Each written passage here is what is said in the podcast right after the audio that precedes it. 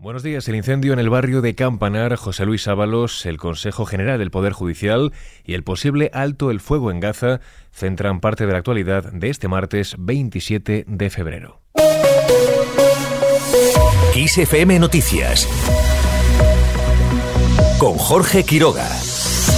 Comenzamos en Valencia. Los cientos de afectados por el incendio de Campanar reciben los primeros informes preliminares sobre lo ocurrido. Todo apunta a un cortocircuito en el mecanismo de un toldo como origen del fuego. Mientras, las más de 100 familias afectadas por el incendio han empezado a llegar a las 131 viviendas que el ayuntamiento ha habilitado en Safranar por un plazo inicial de tres meses totalmente prorrogable, según han informado desde el consistorio. La alcaldesa María José Catalá aboga además por una reflexión más allá de Valencia sobre los materiales en viviendas. Soy muy consciente de que esa reflexión y estamos dispuestos a generar un equipo de trabajo, al menos inicialmente el ayuntamiento con el Colegio de Arquitectos, para trabajar estas cuestiones y para abordarlo. Aunque es verdad que va más allá del territorio de la ciudad, es una reflexión que estoy convencida que se tiene que hacer a nivel mucho más amplio. El gobierno valenciano ya ha aprobado las primeras ayudas directas para las personas afectadas por el incendio.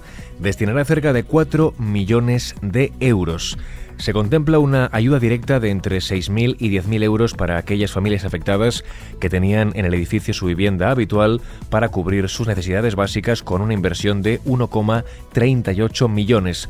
También se incluye una ayuda de entre 1.000 a 1.500 euros al mes para alquilar una vivienda con un importe global de cerca de 2,5 millones a los que sumarán la gratuidad del transporte público y el impuesto cero para quienes decidan comprar una vivienda, entre otras medidas.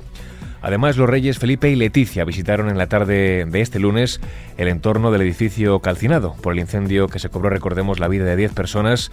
Los monarcas se acercaron hasta los aledaños del bloque de viviendas tras reunirse durante más de una hora con los vecinos afectados en el Palau de la Música.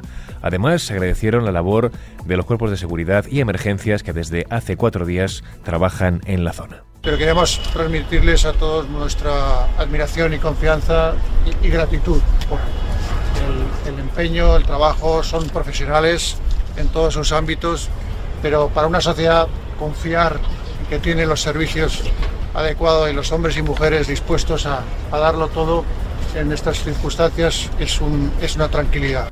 Al margen de este asunto, y se cumple el plazo de 24 horas dado por el PSOE a Ábalos para que deje su escaño. Finaliza el tiempo que dio la Ejecutiva Socialista al exministro de Transportes que mantiene su acta de diputado pese a haber anunciado ayer que dimitía como presidente de la Comisión de Interior del Congreso. Mientras Álvarez se pronuncia sobre Ábalos y sobre cómo afecta esto al Partido Socialista. Lo que ha demostrado el Partido Socialista es que se actúa con transparencia y con rapidez, como hay que actuar. El ministro de Exteriores también ha tenido palabras para la situación en la franja de Gaza, ve casi imposible abrir corredores humanitarios en Gaza y pide un alto el fuego humanitario. Nosotros lo que pedimos es un alto el fuego humanitario. Me parece muy difícil que mientras haya, por no decir realmente imposible, mientras haya operaciones militares, bombardeos, estamos hablando de casi 30.000 civiles palestinos inocentes muertos, pueda acceder la ayuda humanitaria. La extensión de la guerra, mucho más la extensión de las operaciones militares a Rafah, sería una auténtica catástrofe humanitaria que no haría más que añadir dolor y sufrimiento a la terrible situación ya en Gaza. El ministro lo ha dicho al ser preguntado por corredores como el que pide Open Arms, algo que ve lejos de la realidad. Por ello, ha reclamado la liberación inmediata e incondicional de todos los rehenes y ha subrayado que para que vuelva la paz a la región hace falta un Estado palestino realista. Al margen de esta cuestión, el Pleno del Congreso debate este martes una proposición de ley orgánica impulsada por Vox. Busca cambiar el modelo de elección del Consejo General del Poder Judicial y que los 12 vocales de extracción judicial sean elegidos directamente por los jueces. Una modificación que exige el PP para renovar con el PSOE el órgano de gobierno de los jueces. No es la primera vez que una reforma de este tipo llega al Pleno y los socialistas siempre han dicho no, defendiendo el actual modelo de elección parlamentaria de todos los miembros del Consejo.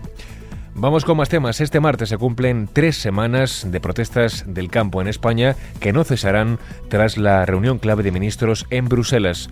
La Unión de Passejols ha convocado tres días de movilizaciones en Cataluña y las organizaciones agrarias Asaja, COAG y UPA en otros puntos del país. Ya en clave internacional, Joe Biden asegura que espera un alto el fuego en Gaza para el próximo lunes. El presidente de Estados Unidos reconoce que hay avances de cara a dejarlo pactado para final de semana, unas conversaciones, recordemos, que se iniciaron en París hace ya varias semanas y en ellas intervienen delegaciones de Estados Unidos, Qatar, Egipto e Israel.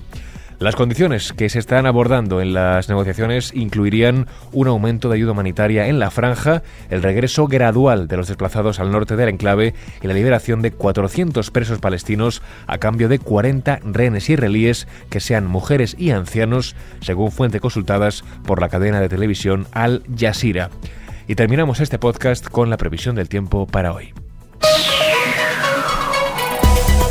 Se esperan lluvias que afectarán al tercio norte, sistema ibérico, central y oriental y habrá chubascos en Baleares y también en Purán ocasionalmente acompañados de tormenta y de granizo, nevadas en zonas de montaña y temperaturas en descenso en casi todo el país.